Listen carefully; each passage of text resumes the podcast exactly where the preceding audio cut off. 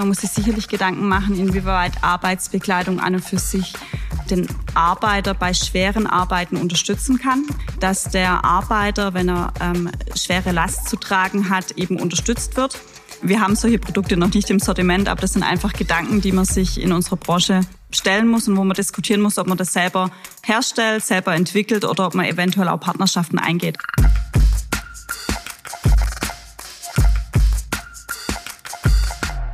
Hallo und herzlich willkommen, nicht nur im neuen Jahr 2022, sondern auch zu unserer ersten Folge von Zukunftszeichen Podcast in diesem Jahr.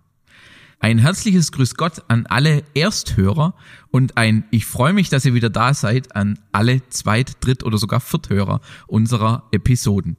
Heute habe ich eine spannende Ausgabe im Gepäck, denn ich habe heute Melanie bei mir. Und über was wir genau sprechen werden, beziehungsweise wer Melanie überhaupt ist, wird sie uns jetzt als erstes erstmal selber erzählen. Also Melanie, wer bist du und was machst du eigentlich? Gut, mein Name ist Melanie Röger, wie du gerade ja schon richtigerweise gesagt hast. Ähm, ich bin Geschäftsführerin bei Wirtmotiv in Deutschland und ähm, darf da ja seit über drei Jahren mittlerweile als Geschäftsführerin ähm, das Thema Workwear vorantreiben. Workwear ist ein äh, spannender Begriff. Wenn ich jetzt meiner 90-jährigen Oma erklären müsste, dass ich heute einen Podcast mit ihr aufgenommen habe und du bei Wirt Motiv arbeitest und ihr Workwear macht, äh, was würde ich ihr denn dann erzählen? Hm. Also Workwear ist natürlich das klassische, die Arbeitsbekleidung von der Latzhose über den klassischen Blaumann, über die Sicherheitsschuhe mit Zehenschutzkappen. Ich glaube, damit kann auch die Oma ganz gut was anfangen. Vermutlich mehr als heute jeder Jugendliche. Ähm, wir widmen uns ja im Podcast dem Thema Zukunft und unsere traditionelle Einstiegsfrage ist immer, was ist Zukunft für dich? Also Zukunft ist generell für mich was sehr Positives, was, was ich selber mitgestalten kann und auch gern mitgestalten möchte. Ähm, sicherlich was, was man immer planen kann, aber meiner Meinung nach doch mit beeinflussen kann, wenn man so ganz offen durchs Leben geht. Also nicht mit Scheuklappen durch die Gegend laufen, sondern immer schauen, was können wir wie, wo gestalten. Und ähm, wenn man jetzt auf eure Branche guckt, wo sind denn dann nach deiner Meinung die spannendsten Entwicklungen, die wir jetzt vielleicht im B2B allgemein haben, die wir aber vielleicht in eurer Branche auch haben, die nachhaltig auch eine Veränderung, also quasi eine Gestaltung der Zukunft mit sich bringen werden? Gut, es sind sicherlich viele Trends oder äh, Entwicklungen, die auch viele Branchen haben. Also allen voran natürlich das Thema Digitalisierung. Das treibt uns natürlich auch voran. Das haben viele Branchen auf der Agenda, investieren da auch schon mehr oder weniger äh, viel rein. Aber ich denke auch, was man speziell auch in unserer Branche ähm, auf der Agenda haben muss, ist zum einen das Thema Nachhaltigkeit. Du hast gerade schon angesprochen, was nachhaltig ähm, unsere Branche weiterentwickelt. Das ist definitiv dieses ähm, Thema, aber ich denke auch so weiche Faktoren, was wir auf der Agenda gerade haben, wie zum Beispiel das Thema New, New, New Work, schwieriges Wort, und das Thema aber auch Sicherheit für ähm, als Arbeitgeber dem Arbeitnehmer zu vermitteln. Über das Thema Digitalisierung sprechen wir nachher nochmal im Detail. Ähm, du hast einen spannenden Aspekt gesagt, die Nachhaltigkeit. Dem werden wir uns nachher im, in einem anderen Bereich auch noch widmen. Ich will jetzt gerne noch auf einen Aspekt eingehen. Jetzt, wenn man das jetzt alles gehört hat, was du gesagt hast, was die Branche auch umtreibt, dann ist es ja ein enorm großer Batzen, den man da jeden Tag neu äh, wälzt, vorantreibt, verändert, formt etc. Wenn du jetzt äh, an, an deine Motivation denkst, da jeden Tag aufs Neue das Thema anzugehen, was ist das, was dich auch antreibt, dass du jeden Tag aufs Neue diese Zukunft mitgestalten willst und da auch einen Teil dazu beitragen willst? Mhm. Also definitiv mein Team. Also die Kolleginnen und Kollegen, mit denen ich das gemeinsam ähm, mache. Wir haben ja so als Motto bei Wirtmotiv Create Your Masterpiece. Wir versuchen hier täglich an unserem Masterpiece zu arbeiten. Wirtmotiv wird nächstes Jahr 25 Jahre alt. Trotzdem versuchen wir so agil wie möglich äh, Themen voranzutreiben und auch neue Dinge auszuprobieren was, ich sag mal, wenn man von einem größeren Unternehmen kommt, sicherlich schon anders ist bei uns. Also wir versuchen vieles und versuchen agil ähm, voranzugehen. Wenn man es jetzt mit einem Startup vergleicht, ja, dann drehen sich bei uns äh, die Räder doch ein bisschen langsamer. Ähm, aber trotzdem, das motiviert einen und definitiv auch das Kundenfeedback. Also wir kriegen täglich das Feedback von unserem Kunden, dass wir uns weiterentwickelt haben, dass wir uns verändern. Und das ist schon eine große Motivation für mich. Jetzt hast du das spannende Wort Agilität äh, in den Mund genommen und, und, und darüber gesprochen. Wie der Name auch sagt, Wirt Modif ist Teil der Wirt-Gruppe. Jetzt bezeichnet sich Wirt ja selber auch als, als Mittelständler, obwohl wir im Prinzip ja einen relativ äh, schönen mittelständischen Konzern auch daraus haben. Was ich jetzt ganz spannend finde, ist, was treibt denn einen Konzern dazu vor 25 Jahren, wo ja Workware jetzt vielleicht noch nicht so ganz fancy äh, oder irgendwie auf der Agenda von vielen stand, was treibt ein Konzern um, dass er in diesem Bereich, in dieser Branche eine eigene Tochtergesellschaft gründet und diese dann auch energisch vorantreibt? Hm. Das ist eine gute Frage. Ähm kann ich jetzt nur äh, meine Gedanken dazu mitteilen. Also Wirt zieht sich ja selbst auch zurecht als Partner des Handwerks und auch der Industrie und versucht ja natürlich also alle mögliche Produkte und auch Services und Systemlösungen für den Kunden anzubieten. Und wenn man im Handwerk ist, dann braucht man definitiv auch Arbeitsbekleidung und Arbeitsschuhe.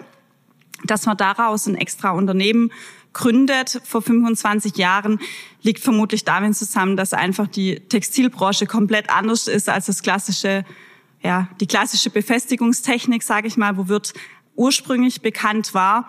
Und deshalb hat man meiner Meinung nach richtigerweise ein eigenständiges Unternehmen gegründet. Also im Endeffekt eine Diversifikation, was ja in der Wirtgruppe durchaus auch an der einen oder anderen Stelle, wenn man jetzt an, an, an die Hotel äh, oder andere Dinge denkt, ja auch durchaus Tradition hat, möchte ich sagen. Kann man dann im Umkehrschluss sagen, dass ihr aus dem Partner des Handwerks Gedanken heraus gegründet, dass der Wirtkunde euer klassischer Kunde ist?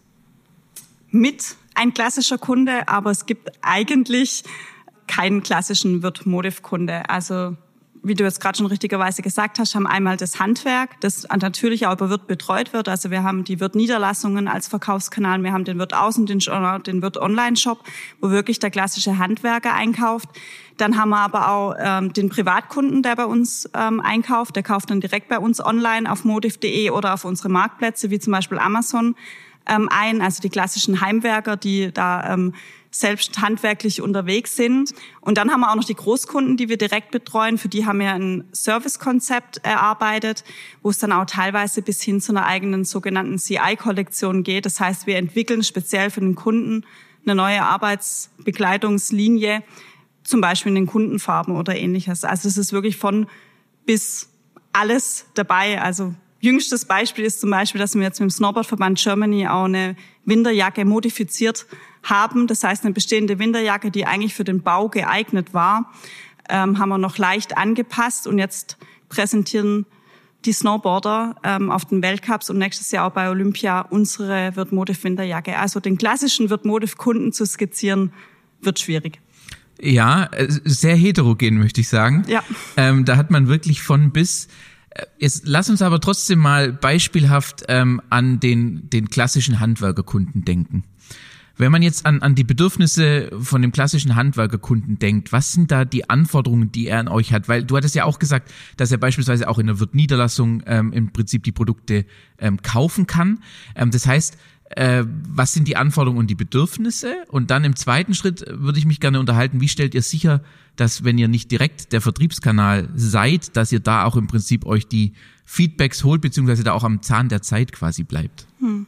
Also die klassischen Bedürfnisse ist relativ einfach. Also Workwear ist ein hoch emotionales Produkt. Es ist Bekleidung, wie all das klassische Fashion äh, auch. Deswegen erwartet auch der klassische Handwerker ein funktionelles Kleidungsstück, das am besten stylisch ist, ähm, modisch schützt, das ist auch ganz klar und natürlich auch noch langlebig ist. Sicherheitsaspekt in der Workwear ist ein super wichtiges Thema, ist aber eine Grundvoraussetzung für, von unseren Kunden. Deswegen kommen sie da jetzt nicht mit extra Anforderungen an uns heran. Und wenn man jetzt weggeht vom klassischen Handwerk in den Großkundenbereich, da kommt vielleicht noch das Thema auch Prozessoptimierung oder Servicebausteine mit rein. Aber allen voran muss es eben dem Mitarbeiter gefallen, weil sonst hat auch jeder Einkäufer ein Problem also durchaus äh, emotional, dass man sagt, äh, ich hätte jetzt gerne das T-Shirt aber doch noch in einem anderen Farbton oder ich hätte gerne die Jacke noch entsprechend anders äh, gestaltet. Also da ist äh, Sicherheitsaspekt quasi der Hygienestandard, also den man quasi erfüllen muss. Und der Begeisterungsfaktor ist dann tatsächlich, liegt eher im Design und der Gestaltung und vielleicht auch der Anmutung, wie es sich anfühlt, wenn man die Jacke oder was auch immer trägt. Es ist dann eher ein, ein Differenzierungsmerkmal auch. Weil letzten Endes der Zehnkappenschutz oder, oder keine Ahnung, irgendein anderer Schutz, den müssen alle Hersteller erfüllen. Also es ist dann tatsächlich über die weicheren Faktoren, über die euch differenziert auch. Definitiv. Deswegen ist auch das Thema Marke in unserem Bereich noch noch wichtiger, weil natürlich die Markenbekanntheit und die Markenwahrnehmung auch Teil der Emotionen ist von unseren Kunden. Und also es ist schon interessant, was für Kundengespräche wir manchmal führen. Da geht's von der Naht, die vielleicht ähm, anders gestaltet werden sollte, bis hin zum Farbton. Ähm, also schon sehr emotional. Aber jeder hat halt selbst einen Kleiderschrank, jeder hat selbst Bekleidung daheim, ob privat oder geschäftlich.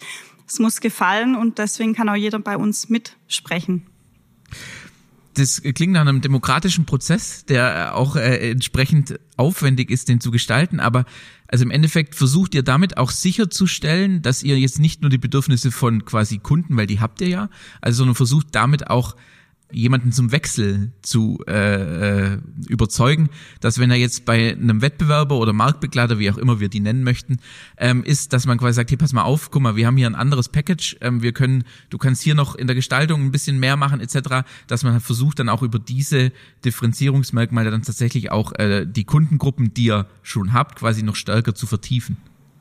Definitiv. Also gerade im Großkundenbereich ist es definitiv ein großes Differenzierungsmerkmal, dass wir gemeinsam mit unseren Kunden auch ein Produkt entwickeln können. Das geht jetzt für den Handwerker natürlich nicht, weil da bestimmte Mindestmengen natürlich produziert werden müssen. Aber wir suchen schon in dem Entwicklungsprozess oder in den Tragetest den Kunden mit einzubeziehen, um hier frühzeitig Feedback zu bekommen, ob es passt oder nicht passt.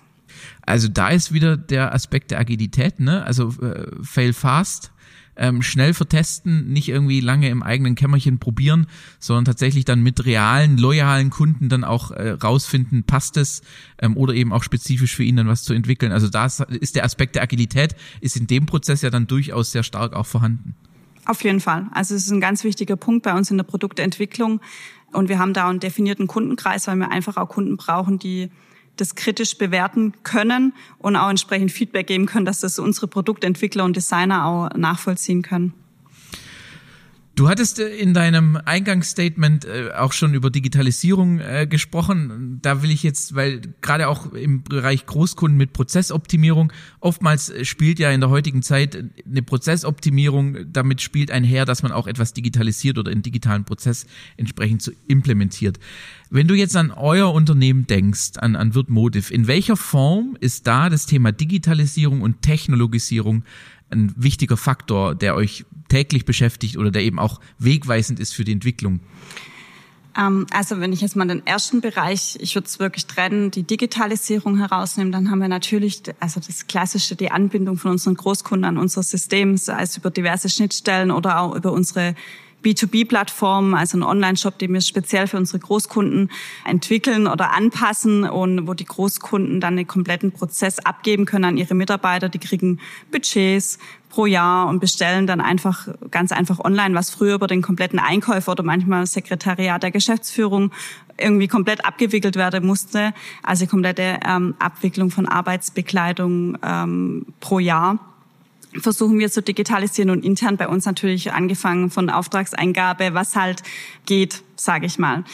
Ähm, Technologien ähm, gibt es bei uns auch in der Produktentwicklung vor allem. Also wird gerade viel diskutiert im Workwear-Bereich. Man muss sich sicherlich Gedanken machen, inwieweit Arbeitsbekleidung an und für sich den Arbeiter bei schweren Arbeiten unterstützen kann. Also das geht dann nicht mehr von der klassischen ähm, Buntjacke oder Softshelljacke, sondern wirklich, dass da eine Technologie eingebaut wird, dass der Arbeiter, wenn er ähm, schwere Last zu tragen hat, eben unterstützt wird.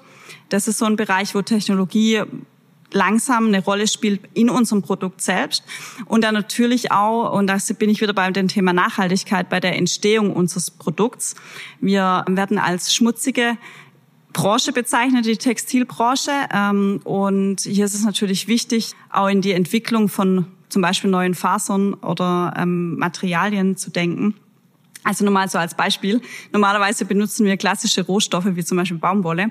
Und für ein Kilo Baumwolle braucht man, sage und schreibe, 11.000 Liter Wasser, um den anzubauen. Dann gibt's biologische Baumwolle da braucht man schon nur noch 1000 Liter Wasser. Aber dass das jetzt nicht ganz so mit dem Nachhaltigkeitsaspekt einhergeht, ist, glaube jedem ähm, klar.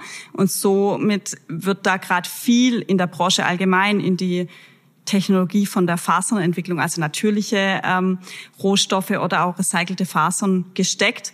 Und hier versuchen wir auch nah am Puls der Zeit zu, zu sein und nah an solchen Entwicklungsinstituten dabei zu sein, um dann möglichst schnell auf solche Fasern umzusteigen. Also das trifft so unsere Branche ziemlich stark. Okay, an der Stelle will ich jetzt äh, wirklich einfach 11.000 Liter? Heieiei, also man darf ja keine Schimpfwörter im Podcast benutzen, aber das ist ja wirklich abgefahren. Das ist eine Info, die ist für mich neu und lass uns da an der Stelle jetzt noch einmal kurz bleiben, weil du gesagt hast, ihr, man kann erreichen durch ähm, quasi äh, nachhaltig ökologische äh, Bio äh, etc. das auf 1000 Liter, was ja immer noch ein Haufen Holz ist für die an, also die Menge an, an, an Baumwolle da. Wenn wir jetzt über solche Entwicklungen sprechen, über welche Zeiträume sprechen wir denn da? Also ist es jetzt die letzten zwei Jahre, ist es ein Jahr, ist es also we welche Lebens- oder welche Produktzyklen oder Entwicklungszyklen haben wir da? Also sprechen wir da über eine Kollektion Version, die jetzt äh, dann in 2023 irgendwie auf den Markt kommt oder also weil ich warum frage ich man, man hört ja also das Gegenteil von dem was du jetzt gerade erzählst mit mit Nachhaltigkeit ist ja im Prinzip dieser ganze Fast Fashion Bereich, der ja wirklich noch stärker in Verruf ist zu Recht auch, weil das ja mehrere Kollektionen im Jahr da entsprechend machen. Aber wenn wir jetzt das mal in, in eine zeitliche Relation, wenn wir jetzt äh, in diesen nachhaltigen Richtungen unterwegs sind, über welche Entwicklungszyklen sprechen wir da? Also unsere Entwicklungszyklen jetzt generell von Wirtmotiv sind jetzt nicht mehr im Fast Fashion ähm, vergleichbar. Ähm, wir haben normalerweise, wenn wir eine Linie auf den Markt bringen, bleibt die mindestens fünf Jahre im Sortiment. Einfach aus dem Gedanke heraus, auch dass unsere Kunden natürlich, wenn sie neue Mitarbeiter einstellen wollen, nochmal exakt das gleiche Produkt kaufen wollen.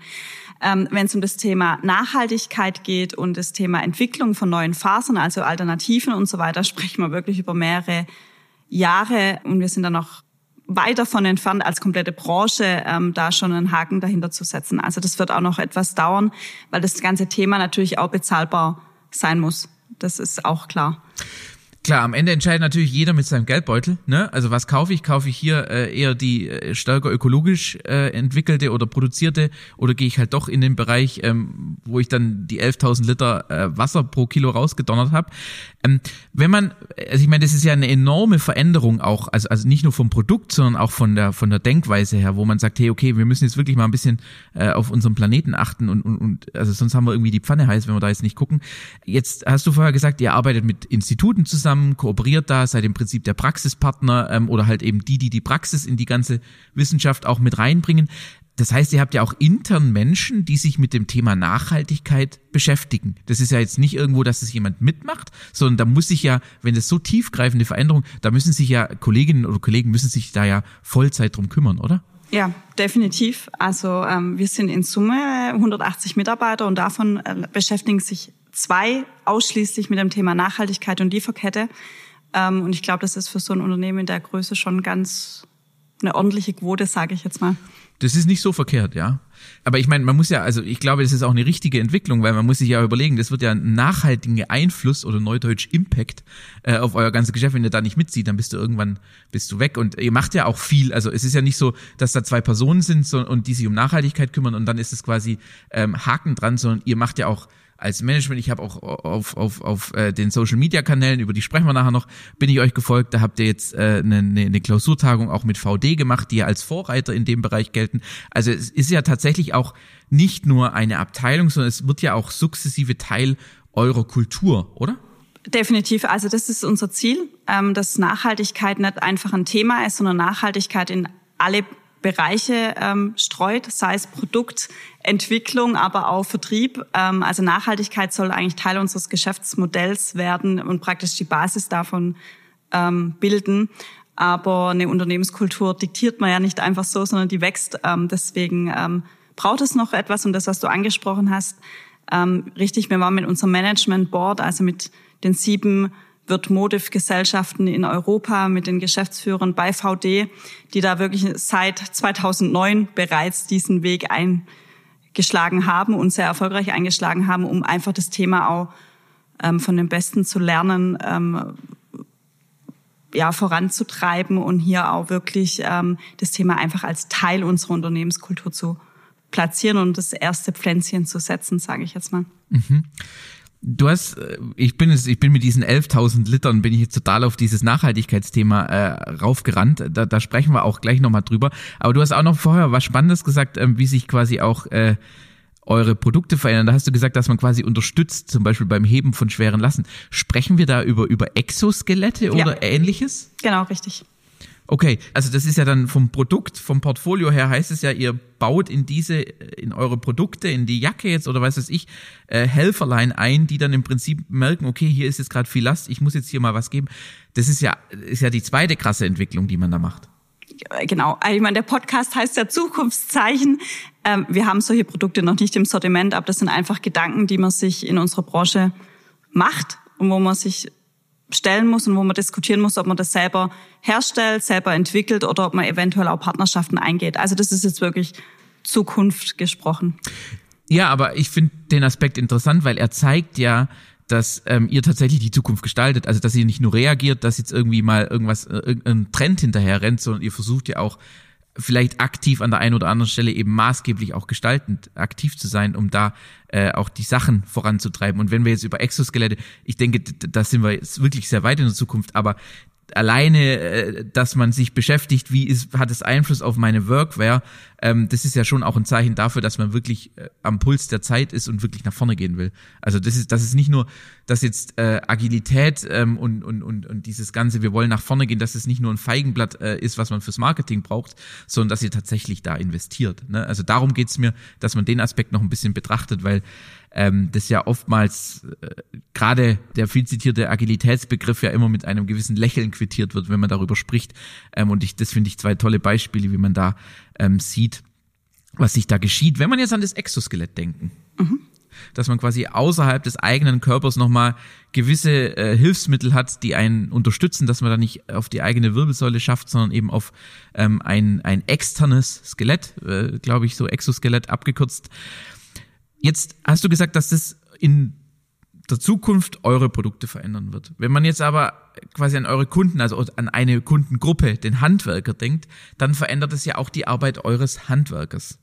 Jetzt haben wir gelernt, das ist noch Zukunftsmusik, das wird jetzt nicht 2022 der neue äh, hottest selling shit von Modif und wird Modif sein, weil wir da eben noch viel Entwicklung brauchen oder auch diese Exoskelette auch so werden müssen, dass man überhaupt eine Jacke drüber ziehen kann, ne? weil aktuell sieht es noch ein bisschen aus ähm, wie Raumschiff Enterprise. Aber wenn man jetzt an den, an den, an eure Kundengruppe Handwerker denkt und sich überlegt, welche technologische Innovation ist schon heute angekommen auf der Baustelle, ähm, an den Orten, wo Handwerker aktiv sind und in welcher Weise ihr mit euren Produkten diese Innovationen mitgeht oder dort jetzt quasi auch bestimmte Produkte entstehen, um dem Handwerker auch in dieser veränderten Situation was mit an die Hand zu geben? Also der klassische Handwerker, sage ich mal, ist jetzt an den typischen Wetterbedingungen zum Beispiel ausgesetzt. Das heißt Hitze und Kälte. Also da gibt's ganz einfache äh, Lösungen, wie man dann über eingebaute ähm, Fasern und einen Akku äh, eine Heizjacke machen kann. So, also wenn es mal null Grad hat, dann kann der Bauarbeiter schön mit seiner App ähm, die Heizjacke anwerfen und auf die Körpertemperatur ähm, erhitzen. Gegenteil natürlich im Sommer würde funktionieren. Also das ist sicherlich was, wo ähm, der Bereich Workwear schon unterstützend tätig sein kann. Aber es gibt auch weitere intelligente Produkte, dass natürlich ähm, die generell die Arbeitnehmer ja immer älter werden, also auch die Handwerker und da entsprechend auch Bewegungsabläufe vielleicht analysiert werden müssen ähm, um einen Ablauf zu verbessern, beispielsweise in der Logistik. Das kann natürlich auch über den Bereich Arbeitsbekleidung und Schuhe ähm, super gut funktionieren, weil natürlich da Daten aufgezeichnet werden können.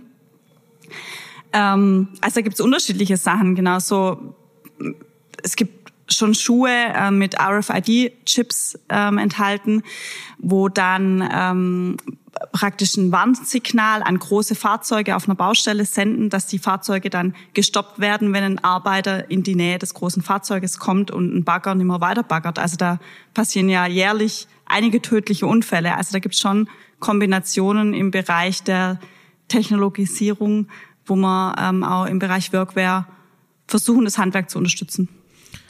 Und die Dinger, also gibt's heute schon teilweise, dass man quasi sagt, hier, Obacht, äh, ich latsche da jetzt mal über die Baustelle, äh, bin gerade am Dattel auf dem Handy, irgendwie Mutti hat geschrieben, ich muss antworten und dann übersehe ich da eine gewisse äh, Bewegung von einem Baufahrzeug und dann wird dieses quasi gestoppt, weil die Technologie erkennt, Obacht, da läuft jetzt jemand in Gefahrenbereich. Ähm, auf der Baustelle ähm, wird so noch selten umgesetzt, aber wo es gibt, ist zum Beispiel bei der Müllentsorgung. Also weil so ein Müllschredder ist nicht ganz so prickelnd und da kann man auch sehr schnell aufgrund Gase bewusstlos werden als Arbeiter. Und wenn man dann in so einen Müllschredder gerät und dann zu nah mit dem Schuh an den Müllschredder kommt, schaltet er ab. Das gibt's, ja. Abgefahren. Okay, das heißt also tatsächlich ist es nicht nur so, dass ihr äh, auf der Suche nach nachhaltigen Fasern äh, in, den, in der quasi Erstellung der Produkte seid, sondern dass ihr tatsächlich auch äh, Technologie in den Produkten verbaut, um A für Arbeitssicherheit zu sorgen, aber B vielleicht tatsächlich auch für eine gewisse äh, Prozess äh, Überwachung, dass man sagen kann, äh, wir gucken jetzt mal, wie, wo, welcher äh, Weg zurückgelegt wird und dann im Prinzip da was anderes ähm, gestalten kann. Also dass es nicht nur einen Mehrwert hat für den Arbeiter, weil er quasi eine Arbeitssicherheit, sondern dass es tatsächlich die Arbeitskleidung als Teil eines Gesamtprozesses quasi unterstützend ein System auch ähm, hier bedienen kann. Ja, genau. Also das ist das, mit was sich unsere Produktentwicklung beschäftigt, was wir diskutieren und auch jetzt nach und nach auf den Markt bringen wollen, ja. Wie stellt man sicher, dass die Technologie, die man da verbaut in den Jacken, also gibt es da Standards? Also oder, oder setzt ihr die, weil es die bisher noch nicht gibt? Oder ist es halt im Prinzip einfach das Verbauen von Technologie und dann kann man sie individuell in der Anwendung gestalten? Ja, genau. Also eher, eher zweiteres. Mhm. Ähm, das sind einfach Punkte, über die wir sprechen. Wir haben vorhin ja drüber gesprochen, ähm, unser Produkt ist hoch emotional und trotzdem wollen wir auch, dass es nicht gleich austauschbar ist mit einem anderen Produkt. Also mit einem Marktbegleiter, der vielleicht ein Produkt entwirft, wo vielleicht stylischer für den Anwender oder den Träger rüberkommt. Und das sind halt solche Themen, werden ein super USP, das wir anbieten können. Deswegen diskutieren wir das. Also wie können wir unser Produkt nicht ganz so schnell austauschbar machen? Mhm. Das heißt ja aber auch, dass im Prinzip sich dadurch euer Geschäftsmodell verändern kann. Das könnte sich verändern, ja. Dass man quasi nicht mehr nur das Produkt selber und den Schutz für den individuellen Kollegen oder die Kollegin anbietet, sondern dass man im Prinzip auch sagt, wir bringen Services mit, im Prinzip Verbau von Technologie, ne? Oder äh, Einbau von Technologie, was dann quasi wieder euer Kunde nutzen kann, was jetzt jemand anders äh, Marktbegleiter oder Wettbewerber, wie auch immer wir das nennen möchten, ähm, jetzt nicht hat. Also das heißt quasi das Geschäftsmodell weg vom reinen, wir bieten ein Produkt an, hin zu unser Produkt bringt Services mit sich. Genau. Mhm. Wenn wir jetzt über, über diese ganzen Services sprechen, also lass mich an dem Beispiel, ähm, ich stecke einen Akku in meine Jacke und kann damit heizen. Da könnte ich das auch als Privatkunde äh, mir die Jacke holen, weil Weihnachtsmarkt ähm, ist jetzt dieses Jahr schwierig, aber jetzt im nächsten Jahr, um da einfach mal doch noch mal länger auszuharren? Ja, auf jeden Fall, klar. Da jetzt meine Frage, es ist ein Wirt-Akku, der in diese Jacke gesteckt werden mhm. muss. Da komme ich ja jetzt aber eigentlich als klassischer B2C-Kunde nicht so richtig ran. Wie löst ihr das? Gut, der Akku ist dann Teil unseres Produkts und dann ähm, ah. kommt auch der Privatkunde an diesen wird Akku ran. Clever, okay, weil das ist ja oftmals, ne, wenn man äh, in dieser B2B und B2C-Welt unterwegs ist, gerade auch, ähm, wenn man äh, aus der Wirtgruppe heraus da auch ähm, im B2C-Geschäft ist, was ja jetzt nicht der Kern der Gruppe an sich ist, ähm, dann ist es quasi einfach durch Zubehör, dass man sagt, hier, das ist eine All-in-One-Lösung. Wenn du da kaufst, äh, musst du dir keine Sorgen mehr machen, dass du das Zubehör irgendwo anders dir über eBay Kleinanzeigen oder sowas besorgen musst. Okay, genau, habe ich verstanden, ja. Ähm, Geschäftsmodell hat ja mehrere Aspekte. Wir haben jetzt zum einen gesagt, ähm, es ändert sich das Produktportfolio oder kann sich verändern. Es ist ja aber auch, Teil des Geschäftsmodells ist ja auch der Vertrieb. Mhm. Du hattest es eingangs kurz erwähnt, dass ihr auch über Plattformen wie Amazon äh, jetzt aktiv seid. Wenn du jetzt mal guckst äh, in die letzten Jahre oder auch in die Zukunft, was glaubst du, wie sich der Vertrieb verändert hat und noch verändern wird ähm, für euch? Also wir haben, wie ich ja eingangs schon erwähnt habe, ja einen Multikanalvertrieb. Das heißt, wir sind schon in vielen verschiedenen Kanäle unterwegs. Und ich denke auch, dass sich da jetzt in den Vertriebskanälen selbst nicht mehr ganz so viel verändern wird, aber es werden sich Umsätze meiner Meinung nach definitiv verlagern. Also aktuell sind so unsere stärksten Wachstumstreiber. Natürlich die Online-Shops, definitiv und auch die Marktplätze auf der einen Seite, die B2B-Plattform bei unseren Großkunden auf der anderen Seite aber auch, muss man auch ganz klar sagen, die Wirtniederlassungen. Also der stationäre Handel ist für unser Produkt Bekleidung emotional. Soll, möchte man anfassen, möchte man anprobieren, auch weiterhin ein starker Wachstumstreiber. Ich denke, da wird sich, werden sich Themen verlagern. Das Wichtigste wird einfach sein, dass man den Online-Vertriebskanal und den Offline-Vertriebskanal gut gemeinsam abstimmt. Und ähm, so wird sich, denke ich mal, unser Vertrieb weiterhin entwickeln. Ich meine, wenn man jetzt in die Zukunft blickt, es gibt ja einige Herstellermarken, vor allem im Fashion-Bereich, die haben ja so virtuelle Pop-up-Stores äh, mittlerweile eröffnet. Da verschwimmt dann die Grenze zwischen Online und Offline eigentlich total.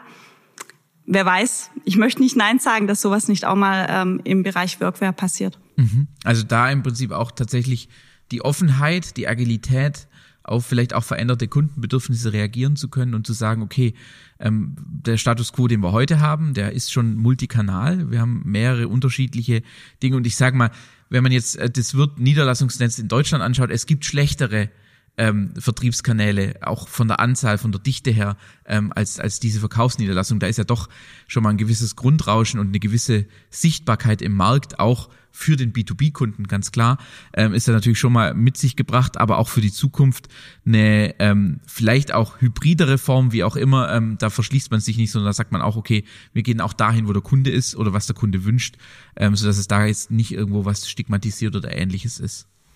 Nee. Ja. Okay. Ähm, Geschäftsmodell. Wir waren, wir haben über das Produkt gesprochen, wir haben über den Vertrieb gesprochen.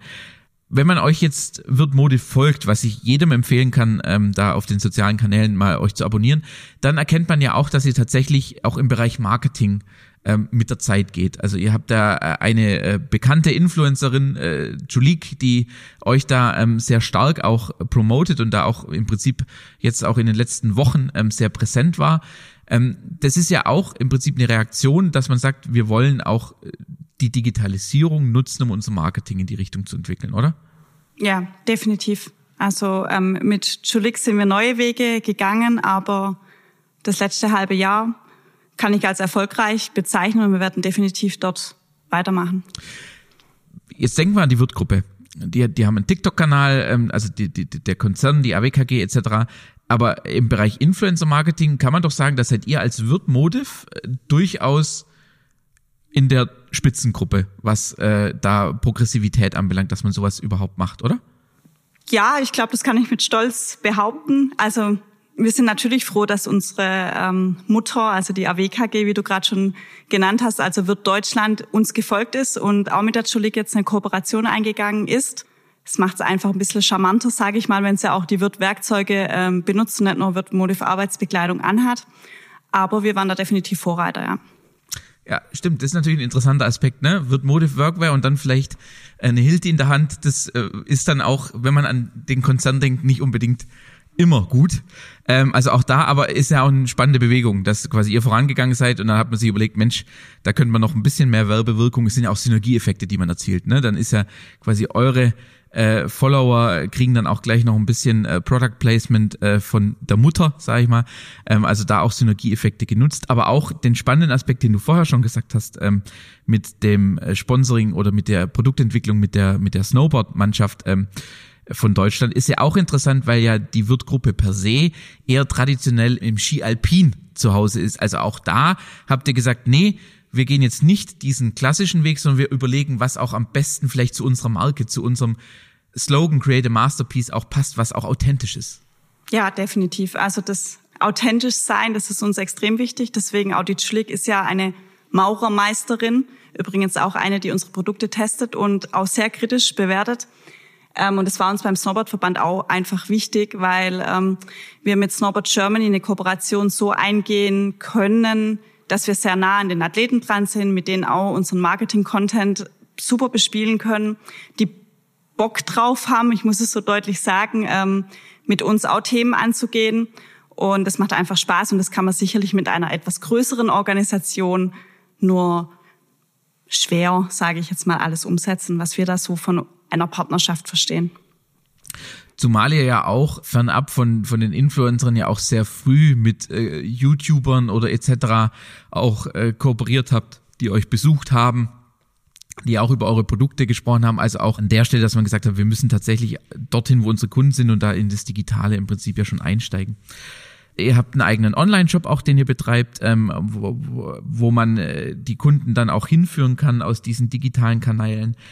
Wenn man jetzt diese ganze digitale Zielgruppenansprache nimmt, dann ist die ja äh, gerade essentiell, weil wir uns jetzt seit anderthalb, zwei Jahren ja in einer sehr außergewöhnlichen Situation äh, befinden, nämlich einer, einer weltweiten Pandemie. Wenn du jetzt dran denkst, äh, ihr habt ja damit quasi erreicht nach wie vor eure Kunden, weil ihr diesen digitalen Kanal habt, aber wenn du jetzt daran denkst, was ist noch stark passiert, wo euch die Pandemie tatsächlich wirklich beeinflusst hat? Also wo hat die Pandemie ähm, Zielgruppenansprache haben wir klar, das ist, ist logisch, die kommen nicht mehr so oft in die Wirtniederlassung, das heißt, die Kontaktpunkte werden weniger. Aber was sind noch Punkte, wo die Pandemie euer Geschäft, euer Geschäftsmodell auch beeinflusst hat? Ach, da gibt's einige Bereiche. Also die Pandemie hat uns am Anfang ganz stark getroffen, also im B2B-Bereich vor allem. Warum? Weil unser Produkt als Investitionsgut gesehen wird. Also es ist ja immer eine Ausstattung von einer kompletten Belegschaft. Das wurde dann erstmal geschoben und abgesagt. Ähm, dann hat man festgestellt, dass natürlich ähm, die Welt sich weiter drehen muss, auch mit Corona, so wie es jetzt aktuell aussieht. Und dann äh, gab es da diverse Nachholeffekte. Also wir sind da fast nicht mehr hinterhergekommen, die Kunden zu besuchen und zu betreuen. Die Kundenansprache oder die Kundenakquise hat sich verändert definitiv. Also es ist viel, viel mehr digitaler, was früher gar nicht vorstellbar war, dass man Bekleidung digital oder über diverse Tools, Skype, Teams, Zoom ähm, präsentieren kann. Das funktioniert mittlerweile super gut. Ähm, also das waren so Punkte. Die B2C-Welt hat sich auch verändert, weil jeder hat das Heimwerken für sich entdeckt. Also da ging es komplett die andere Richtung ähm, mit dem ersten Lockdown. Unsere Online-Shops, um, Online-Shop-Umsätze sind nahezu explodiert. Auch hier kam jetzt die Normalität wieder zurück, aber das war auch ein interessanter Trend. Und ähm, ja, ich sag mal, Geschäftsmodell hat vielleicht hat es weniger Einfluss, aber die Supply Chain definitiv. Also wir hatten hier in der Lieferkette Riesenprobleme, weil Produktion, egal ob in Asien oder in Europa, äh, von monatelange oder wochenlangen Lockdowns betroffen waren. Teilweise können sie heute noch nicht mit voller Kapazitätsauslastung produzieren. Ähm, ganze Häfen wurden geschlossen. Ich glaube, das kann man der Tagespresse überall entnehmen. Und dem rennen wir jetzt noch hinterher. Und ich gehe mal davon aus, dass es bestimmt bis mindestens Ende erstes Quartal nächsten Jahr, zweites Quartal so weitergehen wird. Also da gab es unterschiedliche Bereiche, wo die Pandemie uns definitiv getroffen hat. Du hast gesagt, eure Online-Shop-Umsätze sind explodiert. Was hat denn dann eure Logistik gemacht? Also, weil, warum frage ich so blöd? B2C ist ja oftmals heißt, ich versende Stückzahl eins im Vergleich zum B2B. Das heißt, ich versende da eher mal ein Paket, ja, also ein Bundle oder ähnliches. Ähm, das heißt ja oftmals, äh, die Logistik wird dann arg strapaziert, wenn ich B2C-Umsätze nach oben fahre. Bei uns nicht ganz so. Ähm einfach aus dem Grund, weil wir ganz oft auch im B2B-Bereich mitarbeiterbezogen ausliefern. Das heißt, wir haben da ganz oft auch kleine ähm, Stückzahlen, einen Schuh oder ein Paar Schuhe natürlich, eine Hose.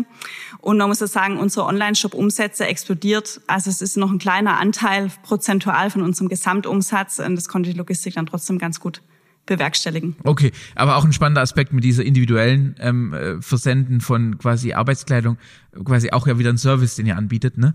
Ähm, und dass das auch einem hilft, dann B2C-Umsätze bedienen zu können, weil oftmals stolpern ja Unternehmen so ein bisschen in den B2B. Also mein Lieblingsbeispiel ist immer hier der Sellgroß Lebensmittelmarkt, der eigentlich nur für B2B-Kunden ist, die in der Pandemie entdeckt haben, äh, Mist, da kommen nicht mehr so viele, um irgendwie den Restaurantbedarf einzukaufen von einer Woche. Also haben sie sich für B2C geöffnet. Das war die Hölle. Ja, da ist quasi Hinz und Kunz auf einmal äh, in, in, im Selgros schlendern gegangen, weil die auch einen Baumarkt angebunden hatten und alle anderen Baumärkte zu hatten. Ne?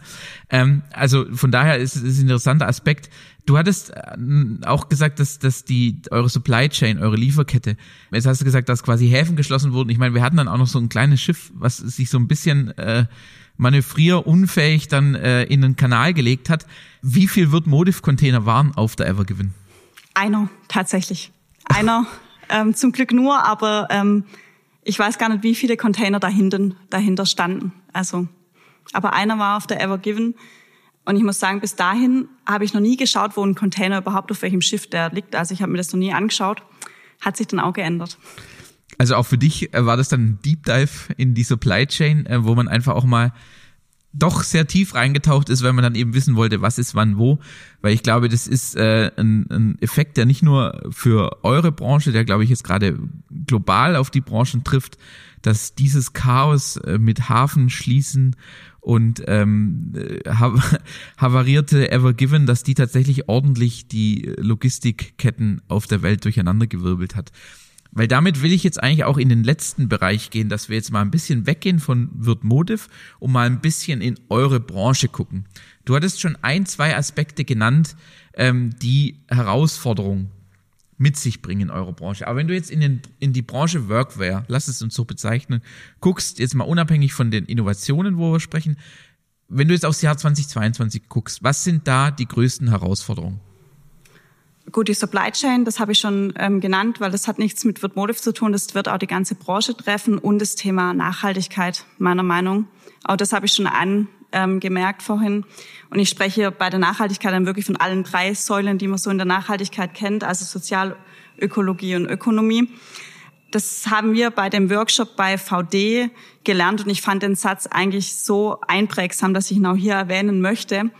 Also die Textilbranche ist ein Teil des Problems und wir als Branche und Workwear zur Textilbranche dazu, müssen dann auch Teil der Lösung sein und das sollte sich die gesamte Branche als Aufgabe machen und das am besten schon heute und nicht erst morgen. Also das wird sicherlich die größte Herausforderung, weil das Thema Nachhaltigkeit kostet zu Beginn viel Zeit und auch Geld im Bereich Investitionen. Man muss Know-how aufbauen. Also die zwei Kolleginnen, die sind da schon Expertinnen im Gebiet aber das kann man sich gar nicht alles selber aneignen.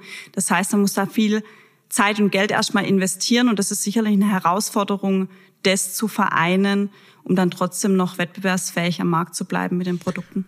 Und würdest du sagen, da seid ihr im Vorteil, weil ihr quasi Teil der Wirtgruppe seid, damit Teil eines Familienunternehmens, damit auch nicht so stark äh, Rendite getrieben? Natürlich also ich meine, Reinhold Wirtz sagt, Wachstum ohne Gewinn ist tödlich, ja.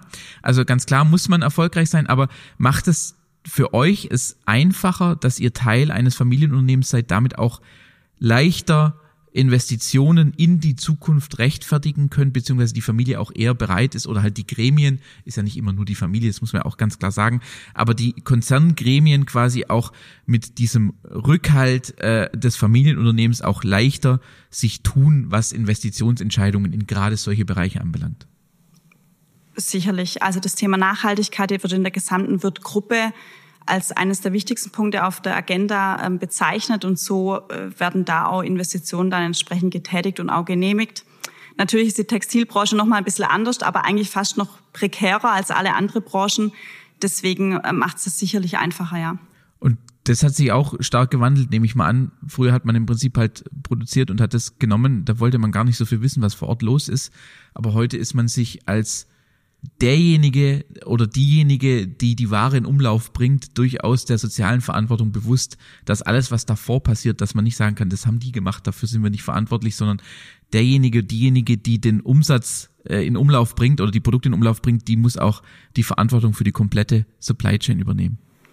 Definitiv. Also ich meine, wird Mode war früher als Händler mehr tätig.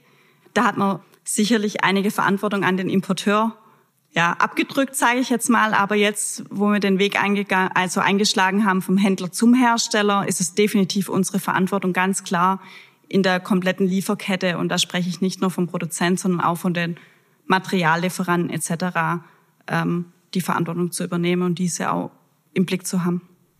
Verantwortung für die Supply Chain übernehmen, als derjenige, der das Produkt in Umlauf bringt und damit den Umsatz generiert, ist ein Teil der sozialen Nachhaltigkeit, die ihr vorantreibt. Jetzt haben wir die ökologische Nachhaltigkeit ist, glaube ich, klar, weil die haben wir ähm, vorher schon mit den 11.000 Litern zu 1.000 Litern, wo man wahrscheinlich noch einen Ticken runterkommen kann, dass es tatsächlich richtig ökologisch nachhaltig ist. Ähm, und jetzt als letztes würde ich gerne noch den Aspekt der ökonomischen Nachhaltigkeit beleuchten. Was ist ökonomische Nachhaltigkeit für euch oder in eurer Branche? Was heißt es? Gut, gibt's auch viele Aspekte, aber sicherlich einen, mit denen wir uns ähm, aktuell beschäftigen und vermutlich auch die Branche, ist das Thema Kreislaufwirtschaftsfähigkeit von unseren Produkten.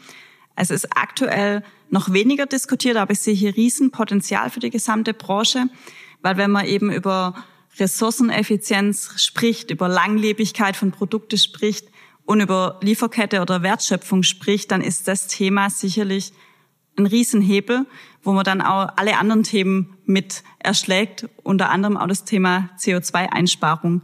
Weil wenn man es schafft, ein Produkt, einen Kreislauf wieder zuzuführen, dann spricht das, glaube ich, für sich. Ich denke, eins wird relativ deutlich, dass es unterschiedlichste Trends und Herausforderungen äh, etc. gibt, aber dass über allem in der Textilbranche das Thema Nachhaltigkeit schwingt oder schwebt, besser gesagt. Also ob wir jetzt über ungenutzte Potenziale sprechen, ob wir über äh, neue Herausforderungen sprechen oder ähnliches, ein zentraler Aspekt ist das Thema Nachhaltigkeit. Darüber hinaus, das hattest du vorher auch schon äh, gesagt, ist natürlich das Thema, wie entwickelt sich das Produkt, äh, wo wollen wir hin, ähm, also Produktinnovation etc. Aber es ist jetzt anders als vielleicht in anderen Branchen oder Industrien, Maschinenbau, was auch immer. Nachhaltigkeit ist ein zentraler Treiber eurer weiteren Entwicklung und nicht nur ein Treiber, sondern nach meiner Meinung auch ein Erfolgsfaktor. Derjenige, der es nicht schafft, da einzusteigen, und ich muss ja jetzt nicht von heute auf morgen perfekt sein, aber ich muss mich auf die Reise begeben, ähm, der wird in Zukunft auch nicht mehr da sein. Oder gibt es noch andere Trends oder Herausforderungen, wo du sagst, bah, da sollte man noch drauf gucken? Nee, also so jetzt die klassischen Trends nicht. Wir als Wird Mode haben sicherlich noch ein paar andere Hausaufgaben zu tätigen. Ähm, aber jetzt als Trend ist definitiv das Thema Nachhaltigkeit super wichtig. Okay, wenn du sagst, du musst Hausaufgaben erledigen, da triggerst du mich natürlich. Ähm, hast, hast du eine Beispielhausaufgabe? Marke, Marke, Marke. Also das Thema Markenbekanntheit ähm, beschäftigt uns und hier werden wir noch einige Themen angehen müssen. Um einfach lauter präsenter zu sein als der ein oder andere Wettbewerber, den vermutlich jeder im Kopf hat, wenn er an Workwear denkt. Genau, richtig, ja. Okay, also sagst du, eine große Hausaufgabe ist Marke, aber tatsächlich Nachhaltigkeit kann ja auch ein Markenbildungsthema mit sein, oder? Absolut. Wir haben vorher das perfekte Beispiel, glaube ich, gehabt mit VD. Also ich glaube, das Thema Nachhaltigkeit oder aus der Nachhaltigkeit herausgetrieben hat VD zu der Marke gemacht, ähm, wo sie jetzt am Markt bekannt ist was ich persönlich an diesem Beispiel total spannend finde, ist, dass die so eine offene Kultur haben, dass sie quasi ihr Wissen teilen. Ne, also man könnte jetzt auch sagen, ich als VD, boah, Freunde, ich bin jetzt hier der Babbo, was das alles anbelangt. Ähm, ich muss überhaupt gar nicht mit irgendwem reden, weil ich, das ist mein Wissensvorsprung. Ähm, das finde ich auch tatsächlich sehr, sehr, wie sagt man, sehr altruistisch also irgendwie, wo man sich selber zurücknimmt und sagt, hey, Nachhaltigkeit ist so wichtig, wir müssen mit anderen darüber sprechen, damit wir sie auf dieser Reise unterstützen. Oder wie seid ihr darauf gekommen, da mal anzuklopfen? Also tatsächlich äh, gibt es eine VD Academy, wussten wir aber da noch nicht, sondern wir wussten einfach, okay, es ist ein Familienunternehmen, ähm, ist in der Textilbranche Vorreiter in dem Bereich Nachhaltigkeit, kontaktieren wir mal. Wir waren da zwei Tage dort und genau das, was du gerade angesprochen hast, das Thema Teilen, sind die als zentraler Wert eigentlich schon fast in ihrer Unternehmenskultur, weil sie ganz klar sagen, sie sind in der kompletten Textilbranche ein kleiner Player. So bezeichnet sich VD. Und wenn nicht die gesamte Textilbranche sich in die Richtung bewegt, dann können Sie als VD nur wenig in der Gesamtbranche an, anrichten oder erreichen. Und deswegen teilen Sie Ihr Wissen. Das finde ich wirklich sensationell. Ja, das ist auch ein sehr nachhaltiger Aspekt. Ne? Äh, wenn man Wissen teilt, äh, kommt man weiter, als wenn man es für sich behält. Und ich denke, an der Stelle ähm, sage ich jetzt mal ein dickes Dankeschön, dass du dich heute meinen Fragen gestellt hast, dass du uns entführt hast in die Welt der Workwear, dass du äh, so offen auch warst, äh, uns gegenüber die Baustellen aufzuzeigen, die da noch auf dem Weg vor euch liegen. Ich wünsche euch viel Erfolg, ähm, werde es nach wie vor interessiert verfolgen und ähm, bin gespannt, wo die Reise für euch hingeht und wie sich die Marke und die Nachhaltigkeit bei euch entwickelt. Deswegen an der Stelle herzlichen Dank und bis zum nächsten Mal. Ja, danke dir, Daniel. Hat mir wirklich Spaß gemacht.